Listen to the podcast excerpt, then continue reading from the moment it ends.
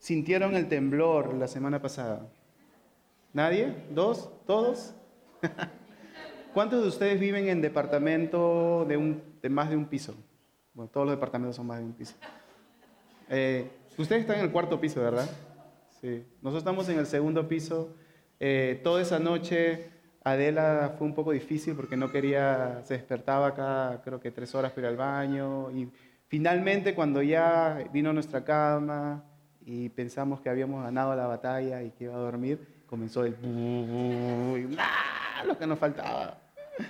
Ah, lo interesante es que, y chistoso es que yo a veces les bromeo con mi hija mayor, voy a su cuarto y comienzo y ella, eh, yo sé, es malo, pero perdónenme. Pero esa mañana me tuve que ver las consecuencias, porque el temblor comenzó y yo fui al cuarto y él, ah, papá, déjame dormir. Ah, estaba en su, en su cama. Yo, no, yo no soy, vamos rápido. Y tuve que cargarle y salir corriendo. Este, pero bueno, siempre hay buenas anécdotas cuando hay un temblor, ¿verdad? A veces este, recordamos las cosas que suceden, aunque no siempre es bueno porque a veces se rompen las cosas, hay gente que se daña. Pero quiero contarles una anécdota chiquita. Cuando yo tenía como nueve años más o menos, mi hermano mayor, eh, alrededor de 13, y mi hermano menor chiquito, siempre bromeamos con mi papá. Eh, en ese tiempo los temblores parecían que teníamos una vez cada semana. Y nosotros crecimos en San Juan de Origancho, ¿ok? Está rodeado de, montañas, eh, en un terreno de 3.000 metros cuadrados, nuestra casita estaba ahí, no teníamos muchos vecinos. Y mi papá era una de esas personas que cuando venía de trabajar, lo primero que hacía, se quitaba toda la ropa, se, se quedaba, no lo imaginen, solo estoy diciendo, no lo imaginen, por favor. Se, que, se quitaba la ropa, se quedaba en ropa interior y se, y se adelante, ¿cómo estás? Y se, se tiraba la cama. Se tiraba la cama y se quedaba seco, seco. no sé si en Venezuela dicen seco, pero totalmente dormido. No, nada, nadie lo podía despertar. Pero cuando alguien lo despertaba, es ese tipo de persona que se levantaba y no sabía dónde estaba ni qué estaba sucediendo. No sé si hay alguien acá, me, van a decir, si está sentado a mi costado, no sé decir. Este, pero ese tipo de persona que no tenía ni idea dónde, qué es lo que estaba sucediendo ni dónde estaba. So, nosotros se nos ocurrió ese día subir al, techo, los techos de acá ustedes saben que son planos. Eh, como éramos tres y mis primos, uh, uno de nosotros fue a la parte de afuera del cuarto de mi papá, otros los otros dos fuimos al techo y, los otros por el otro lado. Y sincronizamos bien, planeamos, teníamos todo bien planeado como buenos hijos y comenzamos a, a mover la casa, a saltar en el techo. Eh, pero lo que no nos habíamos cuenta es que mi papá obviamente reconoció el sonido y se asustó tanto que salió corriendo de la, de la, de la, casa eh, sin ropa. Y mientras tanto nosotros estamos moviendo, vemos a un señor corriendo sin ropa en el medio de la pista. Se ve, sí, el papá, papá, no, está bien. Pero estaba súper molesto, no sabía dónde estaba, qué estaba sucediendo. Este, y los vecinos, este, obviamente había gente caminando afuera, había una tiendita, lo miraban como que, ¿qué hace ese señor? Ha perdido la mente. Pero bueno, esa es mi anécdota con, con los temblores. Hay muchas más, pero ya les voy a contar en otra ocasión. Ah, quiero darles la bienvenida, veo caras nuevas, eh, eh, gracias por, visitarnos, estamos contentos. Su familia, déjenme decirle que ha sido una bendición para nosotros. Ah, ya los conocemos algunos meses atrás y, hemos tenido oportunidades de, estar juntos, de compartir comidas y realmente hemos visto cómo Dios ah, nos bendice, ¿verdad? Los, los, queremos mucho y queremos eh, darles la bienvenida a ustedes. Ah, antes de comenzar con la, con la enseñanza de hoy, quiero leerles el texto que hemos estado aprendiendo durante, creo que estos últimos meses, que se encuentra en Primera de Pedro 2.9. Si lo pueden poner ahí en la pantalla. Primera de Pedro 2.9.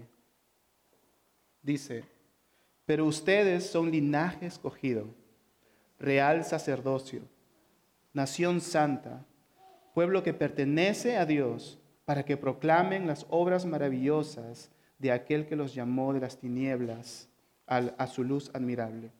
Ustedes antes ni siquiera eran pueblo, pero ahora son pueblo de Dios. Antes no habían recibido misericordia, pero ahora ya la han recibido. Amén. Esa era la situación de muchos de nosotros, ¿verdad? Antes ni siquiera éramos pueblo de Dios. Antes andábamos como ovejas sin redil por cualquier lado, pero Dios por su misericordia y por su gracia nos trajo y nos llamó y nos adoptó y nos abrazó y nos dijo, tú eres mi hijo, tú eres mi hija. Y aunque haya dificultades, la diferencia es que Dios está con nosotros y lo ha mostrado una y otra vez, ¿verdad? Y a veces no, lo, tomamos a la ligera o lo dejamos pasar, pero cuando pensamos y, acordamos de las cosas anteriores, podemos ver y reconocer que ha sido Dios en ese momento el que nos ha ayudado y le damos toda la gloria y toda la honra a Él. Ah, bueno, para los que son nuevos, ah, hemos estado estudiando el libro de, Juan desde enero del 2017, así que tenemos un poco más de un año estudiando el libro de Juan, estamos viendo eh, versículo por versículo, historia por historia, y hemos encontrado que el libro de Juan es bello. Nos, con el libro de Juan podemos... Ah, encontrar y saber quién es Jesús, qué significa creer en Jesús, qué, significa la vida eterna y quién tiene la vida eterna. Y nos damos cuenta que son preguntas fundamentales para, la vida del cristiano, ¿verdad? Son ah, preguntas que, nos hacemos. Realmente, ¿quién es Jesús? Y no solamente es cuestión de creer en Jesús, sino creer a Jesús y seguir a Jesús y, y ser sus discípulos y hacer lo que Él, nos manda hacer. Ah, hemos visto que en el libro de Juan, eh, ah, Juan presenta la muerte, la resurrección de Jesús, que nos obliga a tomar una, una decisión de quién es, quién es Jesús y cuál es su identidad. Jesús siempre se presentaba y decía, yo soy el Hijo de Dios, y hacía todos estos milagros y todos, estos este, discursos, y siempre llevaba a la gente ese, punto de decisión, o Él realmente es quien dice que es, o es un blasfemo y es una persona que está totalmente loca. Ah, y lo más importante es que en el libro de Juan encontramos el propósito porque, por, el cual fue escrito, ¿no? que lo encontramos en, en Juan 20, 31, perdón, 20, 30, 31, que dice,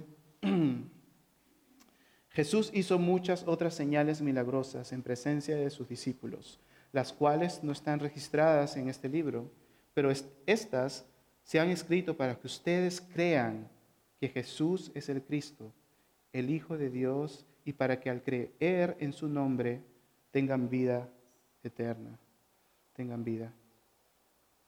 Ah, el día de hoy estaremos viendo a Juan 11 del 45 al 57 y que me gustaría que lo leamos juntos. Eh, se lo pueden leer en su, Biblia o en la pantalla, está bien. Dice, ah, versículo 45, muchos de los judíos que habían ido a ver a María y que habían presenciado lo hecho por Jesús, creyeron en él. Pero algunos de ellos fueron a ver a los fariseos y les contaron lo que Jesús había hecho. Entonces los jefes de los sacerdotes y los fariseos convocaron a una reunión del consejo. ¿Qué vamos a hacer? dijeron. Este hombre está haciendo muchas señales milagrosas. Si lo dejamos seguir así, todos van a creer en él y vendrán los romanos y acabarán con nuestro lugar sagrado e incluso nuestra nación. Uno de ellos, llamado Caifás, que ese año era el sumo sacerdote, les dijo, ustedes no saben nada en absoluto. ¿No entienden que les conviene más que muera un solo hombre por el pueblo y no que perezca toda la nación? Pero esto no lo dijo por su propia cuenta, sino que por, como era sumo sacerdote ese año, profetizó que Jesús moriría por la nación judía. Y no solo por esa nación, sino también por los, los hijos de Dios que estaban dispersos para congregarlos y unificarlos. Así que desde ese día convinieron en quitarle la vida. Por eso Jesús ya no andaba en público entre los judíos se retiró más bien a una región cercana al desierto, un pueblo llamado Efraín, donde se quedó con sus discípulos. Faltando poco para la Pascua judía, así que muchos subieron del campo a Jerusalén para su purificación ceremonial antes de la Pascua. Andaban buscando a Jesús y mientras estaban en el templo comentaban entre sí, ¿qué les parece? ¿Acaso vendrá la fiesta? Por su parte, los jefes y los sacerdotes y los fariseos habían dado la orden de que si alguien llegaba a saber dónde estaba Jesús, debía denunciarlo para que lo arrestaran. ¿Por qué no oramos? Señor, yo te doy gracias, Señor, porque a través de este tiempo eh, hemos comenzado a, estudiar el libro de Juan y hemos encontrado cosas maravillosas, Señor. Cosas que quizás ah, las hemos leído antes, Señor, pero tomándonos el tiempo de ir de versículo por versículo, nos damos cuenta que tú, Señor, nos estás hablando y te estás ah, mostrando a ti mismo y nos estás enseñando quién eres tú, Señor. Y sobre todo, eh, nos estás eh, poniendo en una posición, Señor, que nosotros necesitamos decidir. O estamos contigo, Señor, o estamos en contra de ti, Padre. Te damos gracias, Señor, porque eres un Dios bueno y has permitido que nos juntemos ahora y podamos abrir tu palabra, Señor. Esa es una bendición que en otros países quizás no, no, se pueda, Señor, donde eh, eh, tienen persecuciones y tu evangelio no puede expandirse, Señor. Te damos gracias que estamos en un país libre, Señor, que podemos adorarte, podemos alabarte, podemos ah, tener comunidad, Señor. Y te pido, Padre, por este tiempo, uh, que tú seas, Señor, llevando el mensaje, Señor. Que tú seas tocando nuestro corazón, que tú seas abriendo nuestro entendimiento, abriendo nuestros ojos. Señor, que podamos acercarnos a ti, Padre, abiertamente. Podamos aprender de ti y que al momento de salir de este lugar salgamos totalmente, eh, totalmente cambiados, Señor, diferentes, no siendo la misma persona que antes. Te amamos, Señor Jesús, y gracias que es un privilegio poder conocerte, Señor. Es un privilegio, Señor, poder llamarte Padre. Leíamos que antes no éramos un pueblo, pero ahora sí lo somos. Gracias, Señor, en el nombre de Jesús. Amén. Amén. Versículo 45 dice, muchos de los judíos que habían ido a ver a María y que andaban y que habían presenciado lo hecho por Jesús, creyeron en él. En la semana pasada estuvimos hablando del milagro de Jesús, uno de los milagros más provocativos que podemos encontrar en la, en la vida y el ministerio de Jesús, ¿verdad? Él había resucitado a un hombre que estaba muerto. Eh, los familiares y amigos fueron a avisarle a Jesús que Lázaro, su, buen amigo, había muerto. Jesús, ah, de una manera asombrosa, eh, decide esperar un par de días antes de ir a, Judá a visitar a su amigo. Ah, y a veces pienso que con toda intencionalidad él lo hizo porque quería que la gente vea que realmente estaba muerto, no estaba enfermo, que estaba muerto, llegó al, cuarto día y pudo ver que eh, muchos eh, vieron que ya podían olerlo, o podían, ya estaba comprobado que estaba muerto. Ah, en el versículo 45 dice que muchos creyeron en él, ¿verdad? Muchos no solamente creyeron en el milagro, sino creyeron en Jesús y, decidieron seguirlo. Versículo 46 dice, pero algunos de ellos fueron a ver a los fariseos y les contaron lo que Jesús había hecho. O sea, vemos dos, dos tipos de personas acá, dos grupos. Uno el grupo que vio el milagro y creyó en Jesús. El otro grupo que vio el milagro, creyó en el milagro y fue corriendo en la dirección opuesta, ¿verdad? Fue corriendo a, hablarles a los fariseos y, a decir lo que Jesús estaba haciendo. versículo 47 dice, entonces los jefes de los sacerdotes y los fariseos convocaron a una reunión del consejo. ¿Qué vamos a hacer? dijeron este hombre está haciendo muchas señales milagrosas. Si lo dejamos así, todos van a creer en él y vendrán los romanos y acabarán con nuestro lugar sagrado e incluso con nuestra nación. Acá vemos la consecuencia del milagro de, Jesús, que este milagro que mucha gente estaba creyendo y estaban siguiendo aJesús, ah, convocó una reunión en el Sanedrín. ¿no? El Sanedrín para los que no saben qué es el Sanedrín, el Sanedrín es el Consejo Supremo, pues, que estaba ah, eh, compuesto por tres eh, grupos, los sumos sacerdotes, los ancianos y los maestros de la ley. Era una membresía que estaba compuesta por 71 personas, donde el, sumo sacerdote era como el presidente, no era la cabeza. Y ellos estaban ah, bajo la jurisdicción romana eh, que, les concedía gran poder ellos tenían bastante autoridad en lo que era el pueblo judío. Ah, pero lo interesante es que su preocupación de ellos no era la autopreservación. Querían mantener su, grupo, querían mantener su, nación, sin importar que quizás Jesús realmente era el Mesías, ¿verdad? Ah, se preguntaban, si, eh, Caifás fue el que dijo, si, si dejamos que, que siga esto, los romanos van a venir y van a acabar con no solo con Jesús, pero con el pueblo, con la nación de nosotros. Ellos estaban preocupados más en las cosas de la tierra que en las cosas espirituales. Y eso me hace pensar en que en el mundo que estamos viviendo ahora, ¿verdad? Muchos de, nosotros y muchas personas afuera, eh, lamentablemente, creen en el nombre de Jesús, pero no creen a Jesús.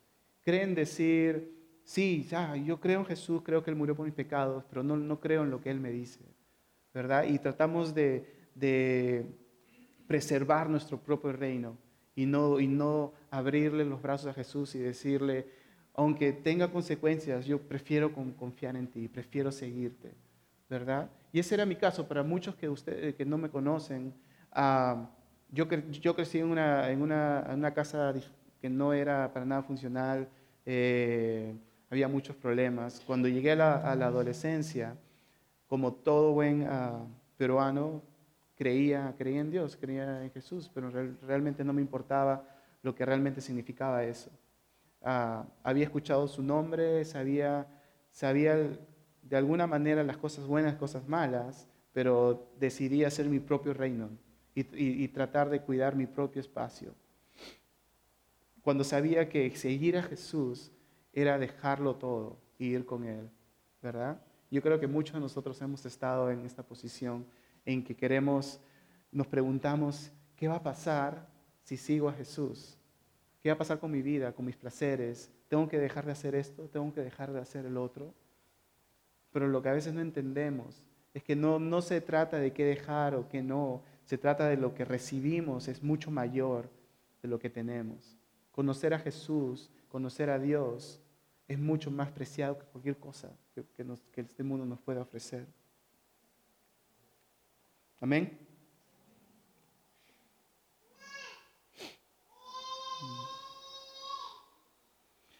Me parece súper irónico que, que los ah, sacerdotes hayan dicho que, ah, que, sería mejor que Jesús muera, ¿no? Que, que sería mejor que Él muera y que, que no perezca su nación. Porque ellos enseñaban enseñaban al pueblo judío que el Mesías iba a venir. Enseñaban que iba a haber un Mesías que los iba a liberar, que, iba a hacer grandes cosas. Pero cuando el Mesías estuvo ahí, lo ignoraron. ¿no? Y, prefirieron eh, matarlo, llevarlo a la cruz, que aceptar, investigar y ver que realmente quizás ese es el Mesías que hemos, estado esperando. Y una vez más nos damos cuenta que sus ojos estaban en lo terrenal y no estaban en lo espiritual. Querían preservar su nación, querían preservar su, su, su, consejo, querían preservar su, su, pueblo, pero, no, pero decidieron darle la espalda a Jesús.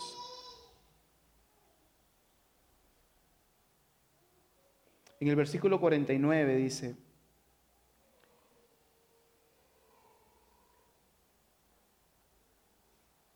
Versículo 49. Uno de ellos, llamado Caifás, que ese año era sumo sacerdote, les dijo, ustedes no saben nada en absoluto. ¿No entienden que les conviene más que muera uno solo, un solo hombre por el pueblo y no que perezca toda la nación? Pero esto no lo dijo por su propia cuenta, sino que como era sumo sacerdote ese año, profetizó que Jesús moriría por la nación judía, y no solo por la nación, sino también por los hijos de Dios que estaban dispersos, para congregarlos y unificarlos. Aún cuando eh, Caifás, que era supuestamente el representante de Dios en la tierra, supuestamente de su boca eh, iba a salir a cosas buenas y, y, la gente escuchaba su palabra porque tenía gran autoridad y él no, supuestamente eh, tenía que hacer lo bueno. De su boca salió algo que es súper interesante, que, que, fue mejor que lo maten y nosotros nos quedamos vivos y, y, preservamos nuestra, nuestra, nuestra vida, ¿no? Pero lo interesante es que dice que esto no fue por su propia cuenta, sino que de alguna manera él estaba profetizando lo que Jesús iba a hacer en, en la cruz, que fue, que, fue que fue bajo la autoridad de Dios que él dijo eso. Y lo interesante es que Dios puede, es soberano y puede hacer y usar a quien Él quiera, ¿verdad? Para, para, llegar, para llegar a su propósito. En el comienzo leímos a 1 de Pedro 2.9.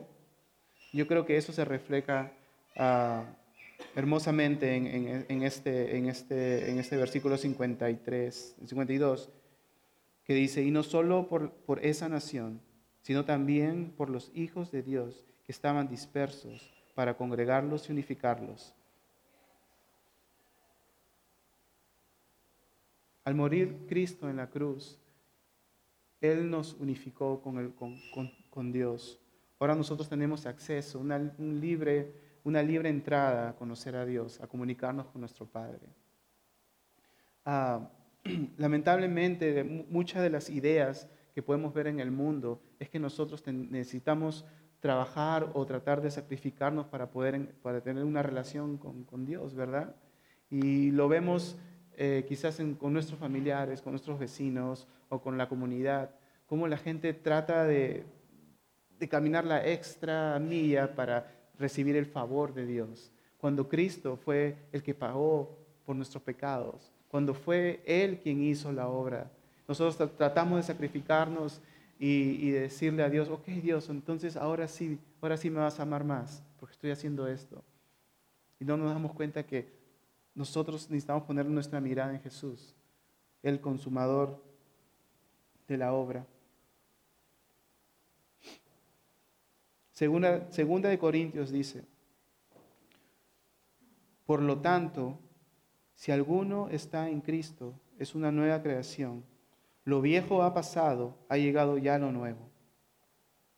Filipenses 3:20 dice, en cambio nosotros somos ciudadanos del cielo, de donde anhelamos recibir al Salvador, el Señor Jesucristo. Gálatas 3:26 y 27 dice, todos ustedes son hijos de Dios mediante la fe en Cristo Jesús, porque todos los que han sido bautizados en Cristo, se han revestido de Cristo Jesús. En este capítulo vemos ya prácticamente el, final del ministerio público de Jesús. Vemos que en este momento ya comienza lo que Jesús iba a hacer, iba a morir en la cruz, ¿verdad?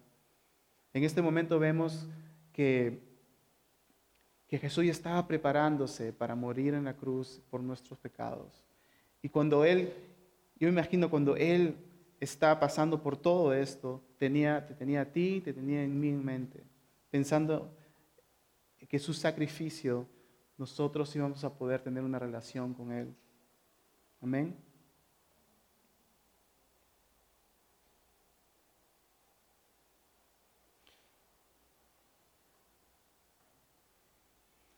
Me gustaría compartirles un poco más de de cómo, cómo Dios ha cambiado mi vida.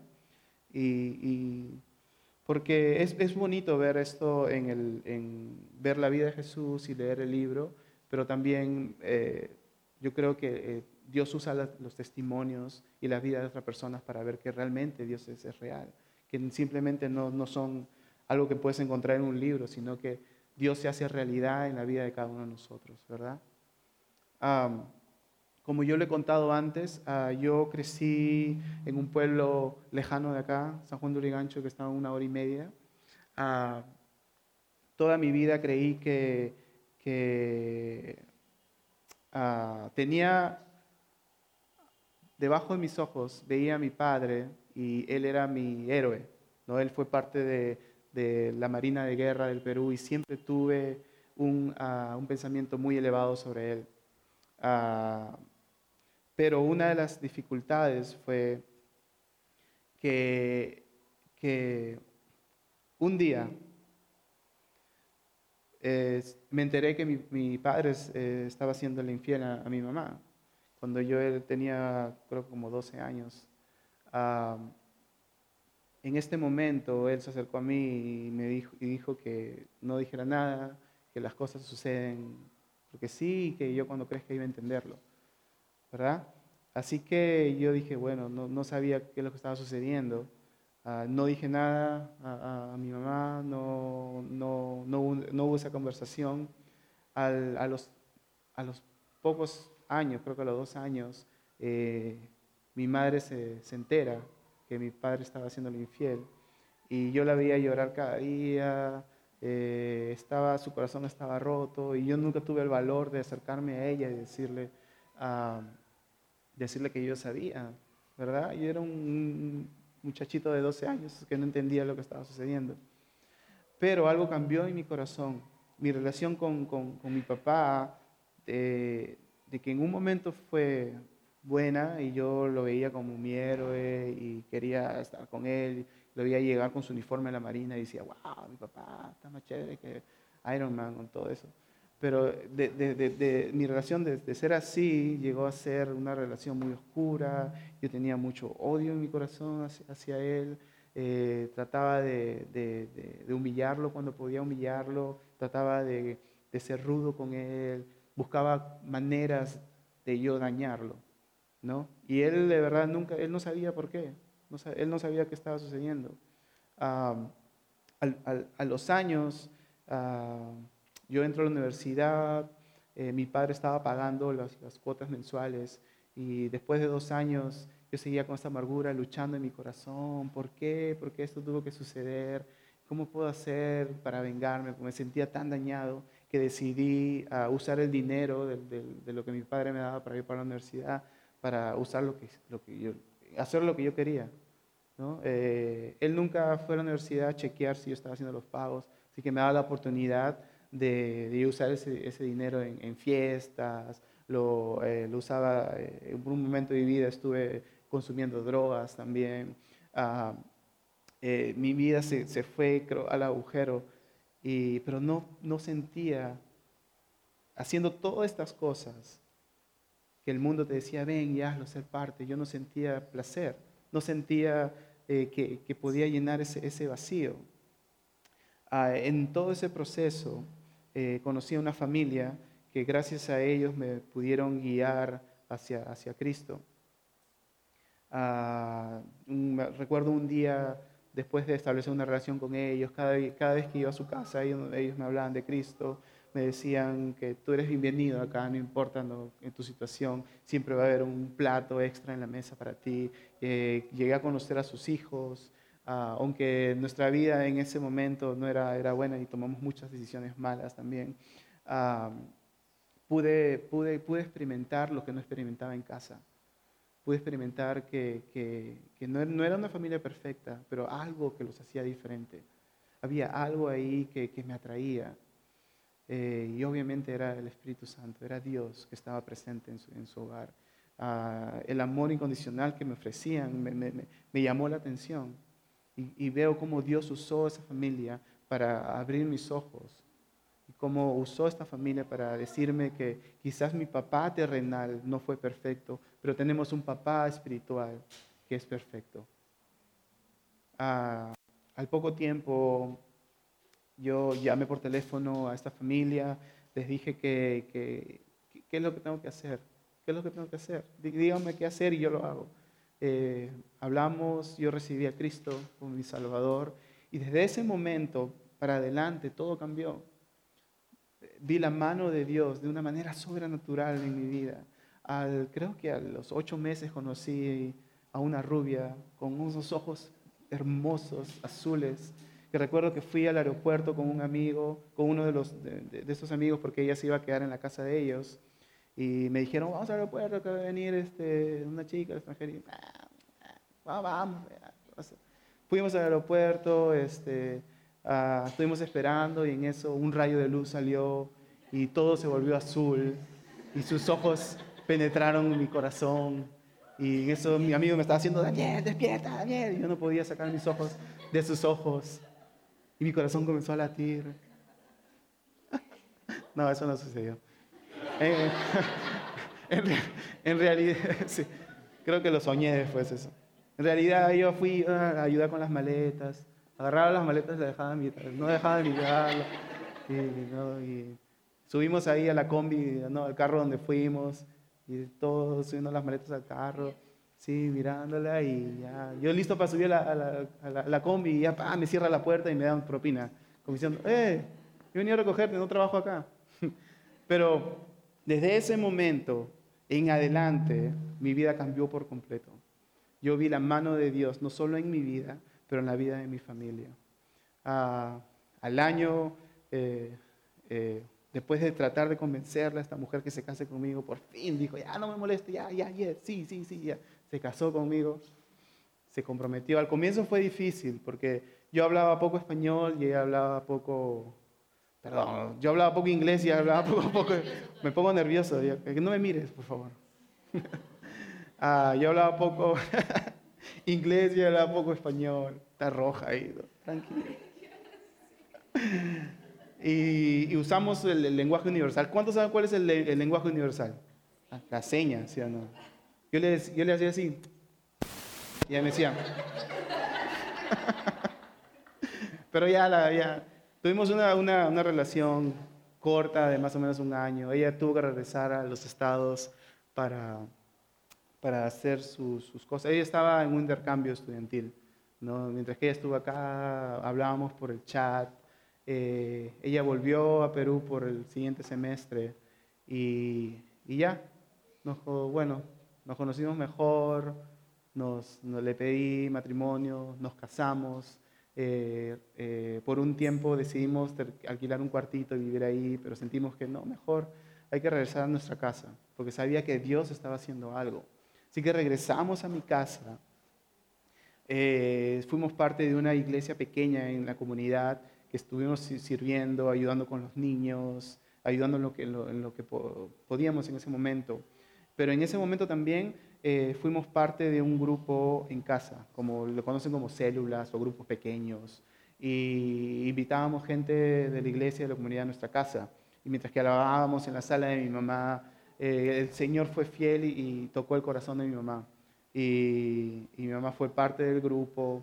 Eh, por un tiempo mi hermano menor también fue parte. Ah, estamos ahorita orando por ellos porque ahorita están, están alejados. Pero sé que fue Dios quien comenzó la obra y yo sé que Dios es el que va a terminar la obra. ¿Verdad? No, no perdemos nuestra esperanza, no, la ponemos en Jesús y vemos que Así como Dios tocó nuestro corazón y cambió nuestra vida por completo, Él tiene el poder para hacerlo con la gente que aún no conoce. Ah, y a veces los familiares, a veces es lo más difícil, ¿no? Eh, a veces es lo más difícil. Pero gracias a Dios, ah, mi vida fue cambiada. Eh, al tiempo nosotros nos mudamos a los Estados Unidos con el deseo de regresar nuevamente a Perú. Y ese deseo duró creo que 11 años más o menos porque regresamos en, enero, en diciembre del 2017. Regresamos después de, orar y decirle, Señor, danos claridad, llévanos a un lugar donde tú quieres que, estemos, conéctanos con la gente que, tú quieres conectarnos. Y vimos también la mano de Dios ahí. A veces nosotros mm, perdemos nuestra esperanza y nos sentimos solos y, perdidos y no vemos más allá de donde los ojos pueden ver, pero Dios ya tiene preparado algo para ti. Dios ya tiene preparado personas con las que te va a rodear y te van a amar y te van a apoyar y van a ser de bendición para ti. Y tú vas a ser bendecido para poder bendecir a otros. Amén. mudamos acá, conocimos eh, al pastor Mar, conocimos a Kenji, eh, nos unimos a este grupo, a esta congregación y ahora los conocemos ustedes y vemos que Dios es fiel. Realmente Dios es fiel y, Dios ah,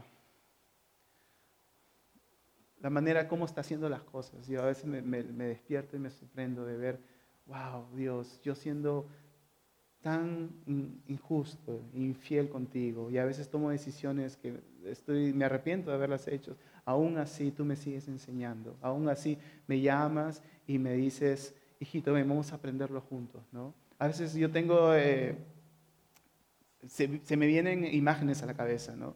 Una de las imágenes que tuve hace un, tiempo atrás fue de una persona sentada en, una sala y tenían su, estaba con dos hijos.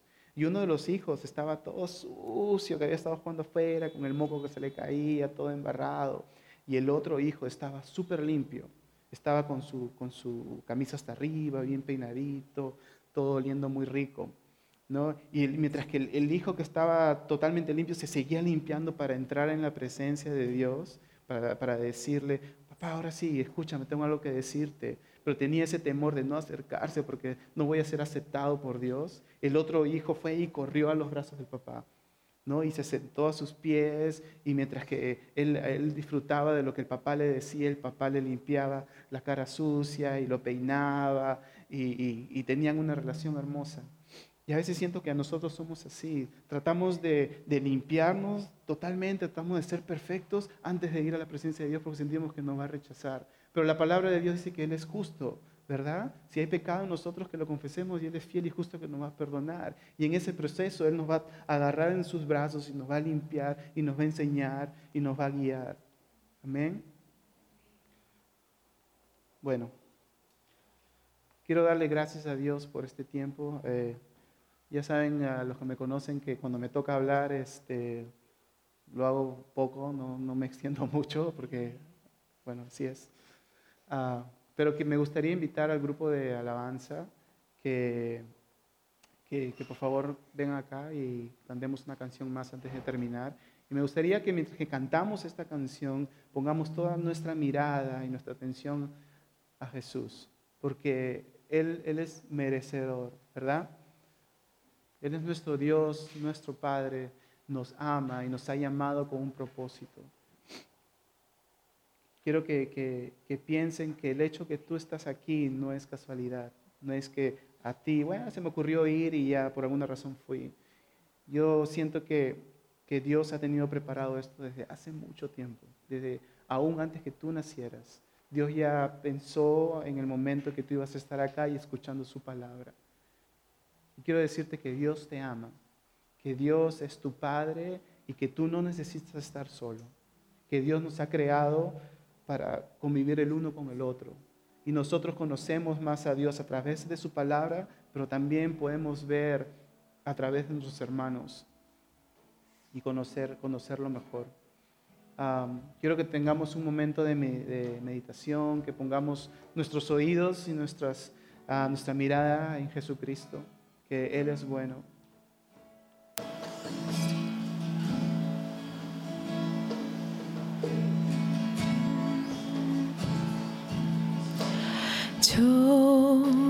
Cristo yo me rindo con el fin de serle fiel para siempre. Quiero amarle y agradarle solo a Ya